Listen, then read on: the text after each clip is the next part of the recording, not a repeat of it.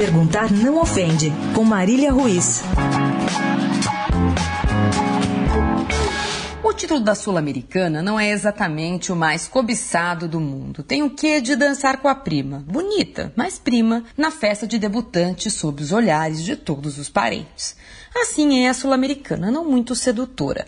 Muito menos para um time gigante como o Flamengo, que termina o ano fervendo por causa do desempenho frustrante na Copa do Brasil e no Brasileiro, isso sem contar o trauma na Libertadores ainda no primeiro semestre e da sequência de contusões de goleiros que devolveu a titularidade à muralha. O Flamengo ainda precisa garantir a sua vaga na Libertadores do ano que vem.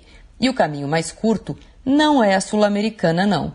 A partida do próximo domingo contra o Vitória, derradeira do Campeonato Brasileiro, é o caminho mais curto. Uma derrota com o goleiro César, que não joga uma partida oficial desde 2015, hoje contra o Júnior Barranquilha pela semifinal da Sul-Americana, a prima bonita, lembra? Seria uma estatística na história gloriosa do clube. Estatística ruim, mas nada que não se pudesse esquecer.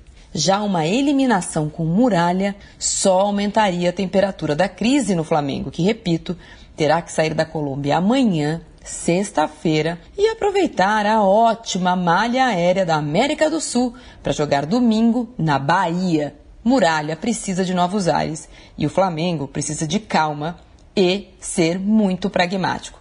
Perguntar não ofende.